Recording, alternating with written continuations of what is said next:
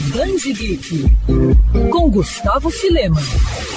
A Princesa e o Cavaleiro, um dos mangás mais clássicos da história da indústria de quadrinhos japoneses, está de volta ao Brasil. A obra, criada por Osamu Tezuka, que é considerado o deus do mangá, foi publicada originalmente entre 1953 e 1956 e é considerada o primeiro gibi do Japão moderno voltado para o público feminino. Inspirado em peças de teatro que fizeram parte da infância do autor, o mangá explora uma história de aventuras, humor, drama e fantasia. Na trama, antes de nascerem, as crianças recebem um coração no céu, para os meninos azul, para as meninas rosa. Certa vez, o anjinho Ting, em mais uma de suas travessuras, faz a menina Safira engolir o coração azul e, graças a isso, ela fica com dois corações. Após seu nascimento, a princesa é anunciada como menino e acaba tendo que se passar como tal, por conta das duras regras que impedem que mulheres assumam o trono do Reino da Terra de Prata. A obra vai voltar a ser publicada por aqui em duas edições especiais pela JBC, que trouxe a saga em oito volumes lá em 2002 e 2003. O anúncio foi feito durante live, que comemora os 20 anos de publicações de mangás no Brasil, pela editora.